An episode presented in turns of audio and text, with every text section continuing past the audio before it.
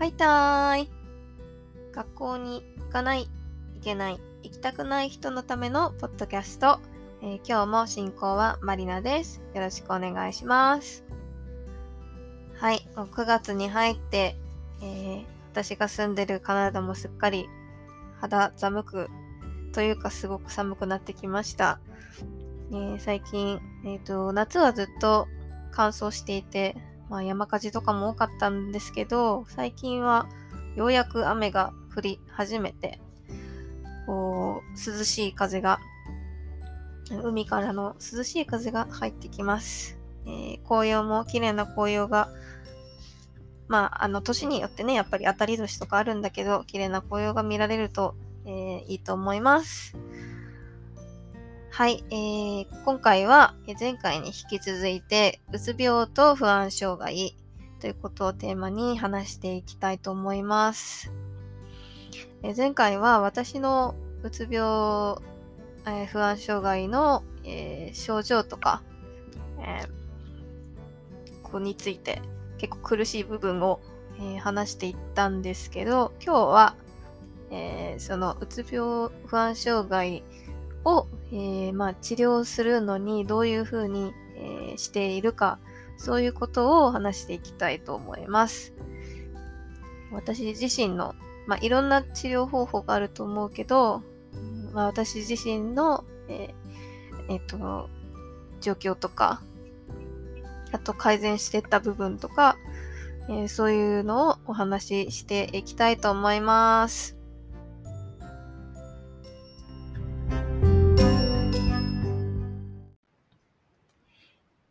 厚生労働省のホームページによると、うつ病とは、一日中気分が落ち込む、何をしても楽しめない、眠れない、食欲がない、疲れやすい、などといった精神症状、身体症状が現れ、日常生活に大きな支障が生じる。気分障害の一つ。だとされています。発症の原因は正確にはよくわかりませんが、日本人で言うと、100人に約6人が生涯のうちにうつ病を経験すると言われています。治療法には、心身の休養、薬物療法、精神療法などがあります。一方で、不安障害とは、不安がずっと続いたり、特別な理由がないのに、不意に不安になったりすることによって、日常生活に支障が生じます。不安障害には、えー、主に、えー、3つのタイプがあります。全般性不安障害、パニック障害、恐怖症です。はい。ということで、えっ、ー、と、まあ、前回のちょっとちょこっと、おさらいから、えー、私は、えうつ病と不安障害あというのがあって、現在治療中で、えー、一番直近の症状がひどく出てしまった時に、はい、1ヶ月間入院をしたんですけど、えー、そこで、まあ、あの、薬物療法を始めて、で、約もう1年くらい経ちますね。で、その時の、うんと、すごい苦しかったこととか、考えてたこととかを、えー、まあ、前回は話していきました。で、今回はその薬物療法をちょろっと話したり、あともう一つは、あの、認知行動療法っていうことも話していきます。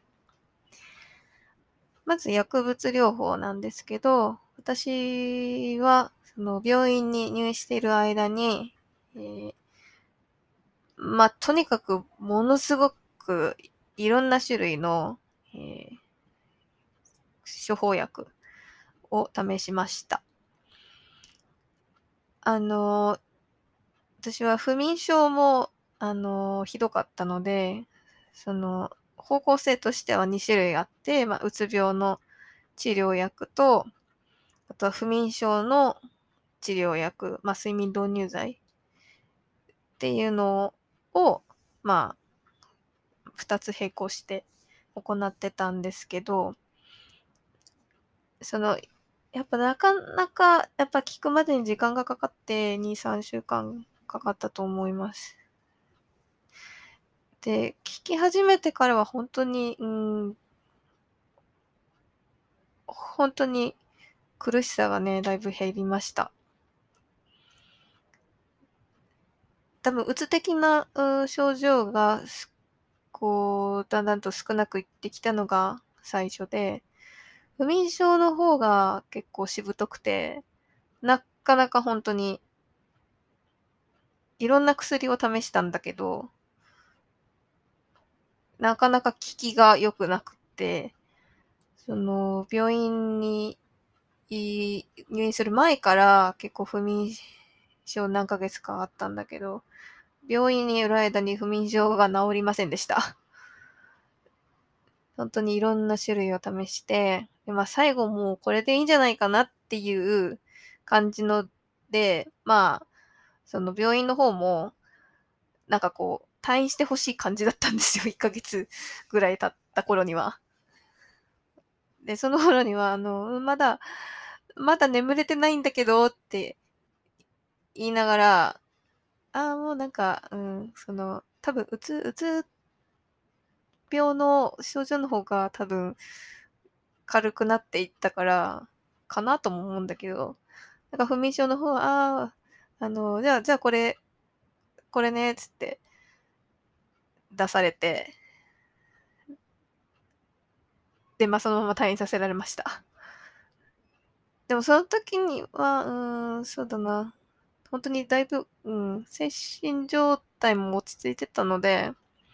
それで不安になるっていうことは、まあなかったんだけど、結局その一番最後に出された睡眠導入剤何種類かを、まあ量はちょっと変わったけど、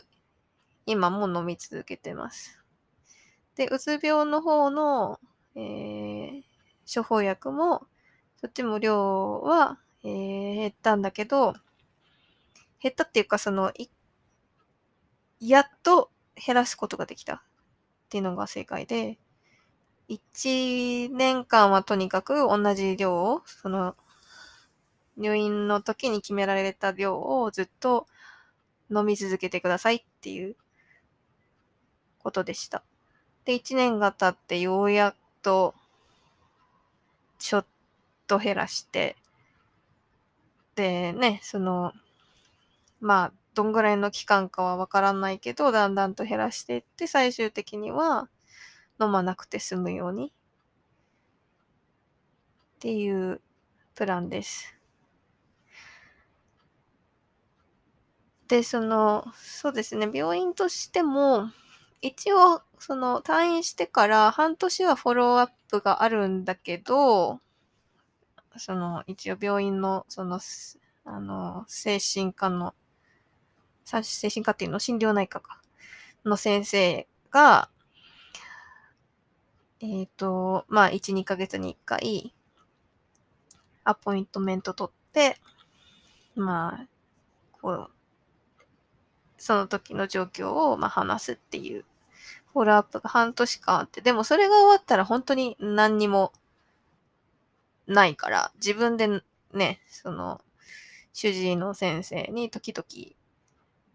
こう、予約取ってとか、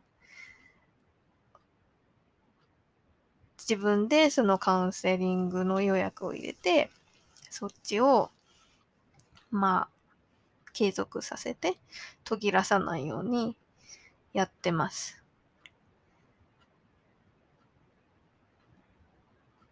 で、もうちょっと、その、薬物療法のことは、まあちょっとね、あの、日本とカナダだと多分、ちょっと違うのかな。もうさっぱりわからないんだけど、そのカナダでよく使われてる薬と、まあ日本で使われてる薬と、まあいろいろ違いがあるんだろうし、その入院のプロセスとかも違うんだろうし、あとその、うつ病とかの気分障害で入院するっていうことの、まあ、なんだろう、ハードル？精神的なハードル？も違うのかなって。思います。で、入院してみると、その私の、えー、入院してた病院は、まあ、あの、まあ、総合病院みたいなところで、で、結果的に、まあ、一応個室はあるんだけど、まあ、みんな共同生活みたいな感じで、まあ、共同のスペースがあったり、テレビがあったり、ちょっと卓球台のあるレクレーションルームがあったり、で、食堂があったりして、で、同じ頃に入院してきた人たちとは結構仲良くなった人もいる。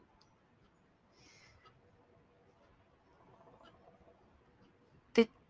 なんだろう、その施設としては結構ちゃんとしてた、綺麗だったし、まあ、それをね、その楽しむ余裕はなかったけど、本当にね、うつの症状で本当にもう毎日苦しすぎて。でも後から考えると、一応個室があり、えー、屋上とかにも、まあ、時間、毎日決まってたけど出られたり、バルコニーがあったり、でね、その、一緒に入院してる人たちと、まあ、卓球やったり、チェスやったりとか。で、なんか結構ね、塗りセットがあって、なんていうの、アートセラピーっていう感じなんだろうね。色鉛筆がたくさんあって、で、あの、ナースに、あの、塗り絵の、あの、ちょっと何？本がもうなくなったから、ちょっと新しいあのパターンちょうだいっつってプリントしてもらって、ひたすら塗り絵してた。塗り絵と卓球でしたね。あの、気が向いたらやってたことは。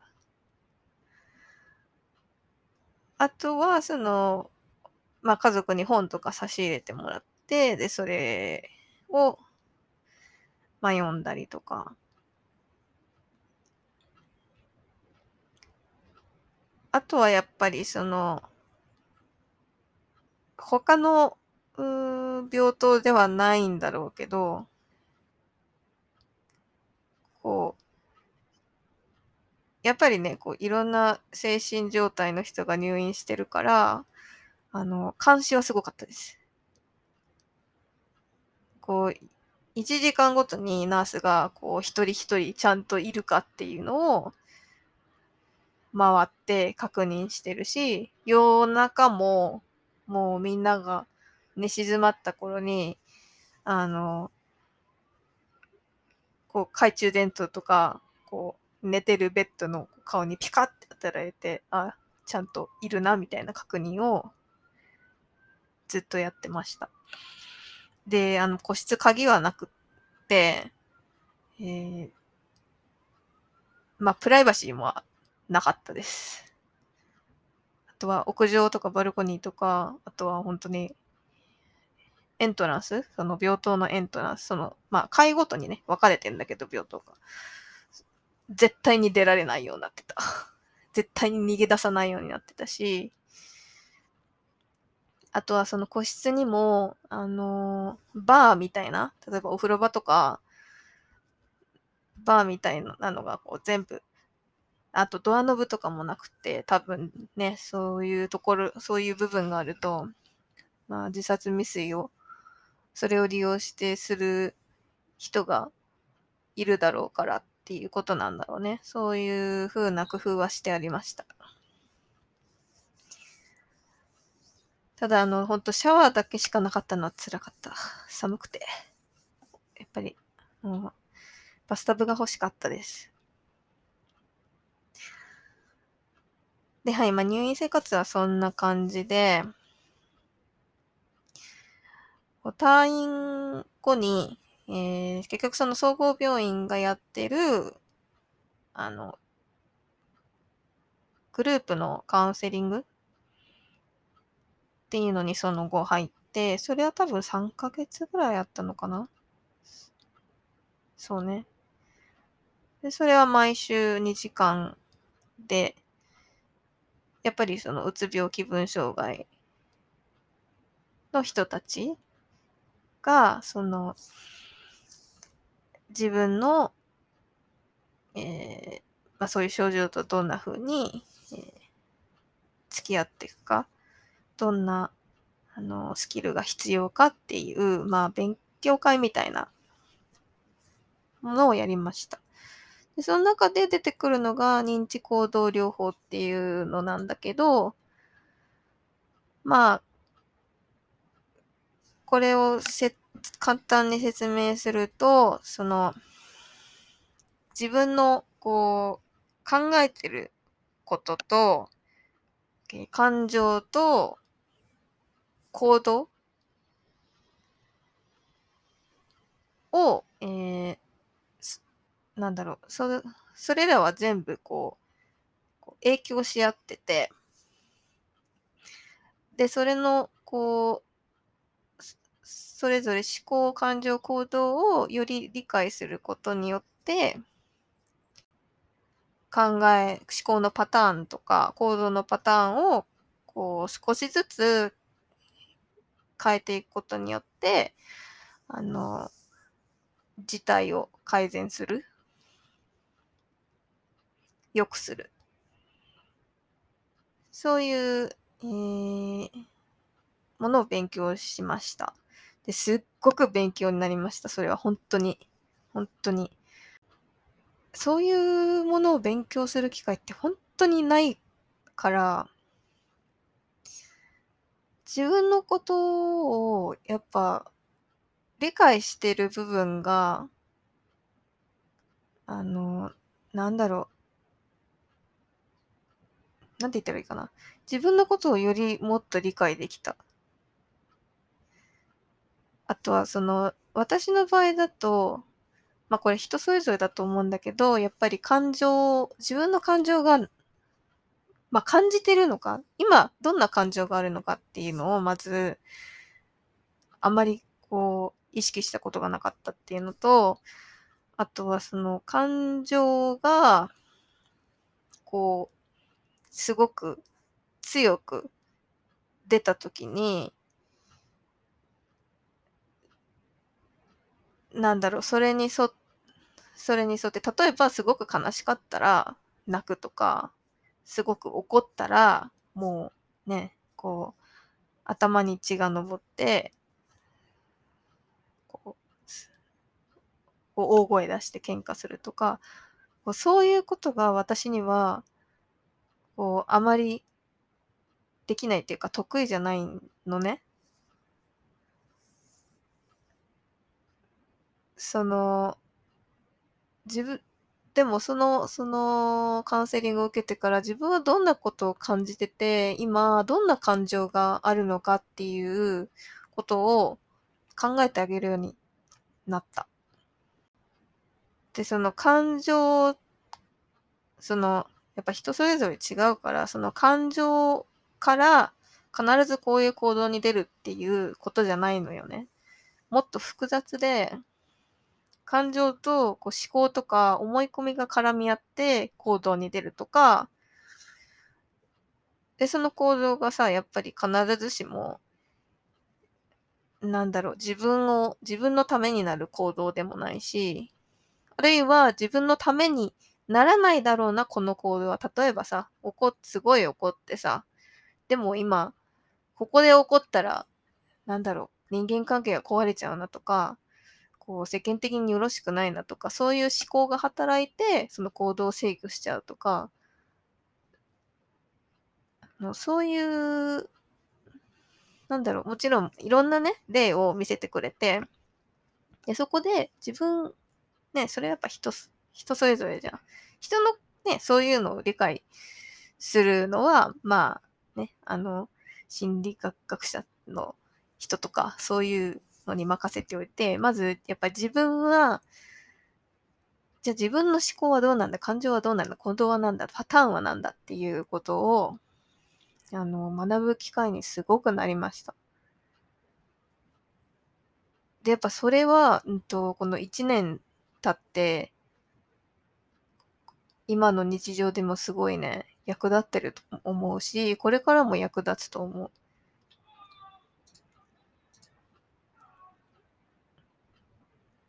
で、で、ちょっと後でシェアしておきますけど、この感情の輪っていう図があって、で、そこに、感情っていうのは大まかに、あの、6つぐらいに分けられて、で、その中、で、そこからさらにもっと細かい感情っていうのが、えー、こう分かれるんだけど、それをあの図にしたものがあるので、えー、それを後で、えー、シェアしておきますので、えー、見てください。そして、えー、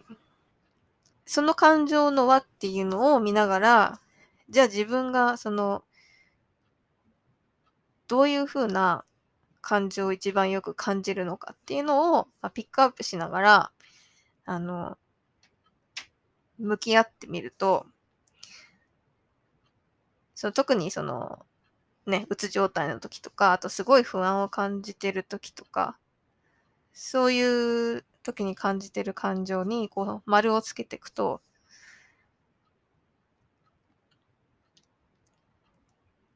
パターンが見えてくるわけ。例えば、うつ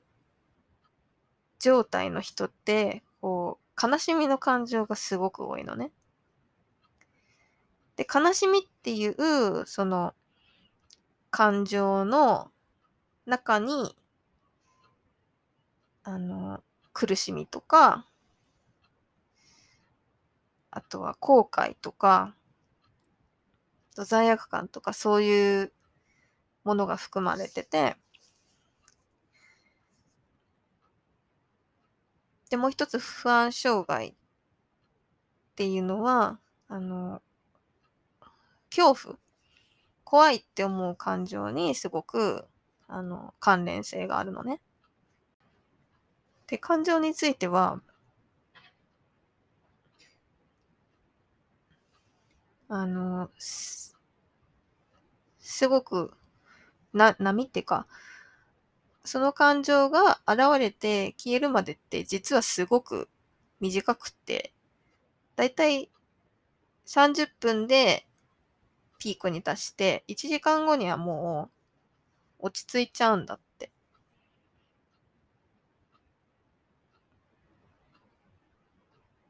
だから、その、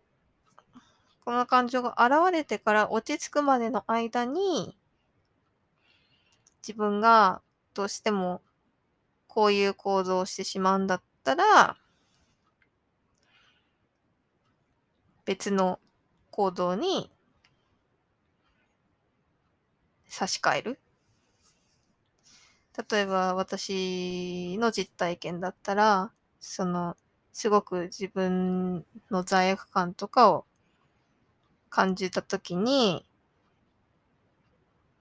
自分を罰したい気持ちになって自傷行為をするのではなく、結局その感情を感じてる間は短いわけだから、その間に別の行動に差し替える。例えば、例えばヨガするんでもいいけど、何でもいいよ。その行動を、まあ、差し替えるためには、まず自分の感情をもっとよく見て理解してあげることが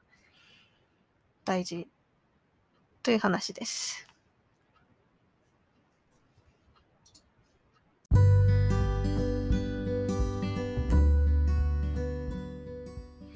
はい。ということで、今日は、うつ病と不安障害のパート2ということで、えー、私の、えー、実体験を含めて、えー、その治療法とか診療、あ治療法か、に、えついて少しお話ししていきました。え、実はまだちょっと喋り足りないので、あの、またこの、うん、同じあの治療法とか、そういう、その回復期のテーマで、えー、またもう一回話したいと思います。はい。なので、えー、皆さんまたぜひぜひ聞いてください。えー、ということで、今日も聞いてくれてありがとうございました。今日もいい一日になりますように。またね。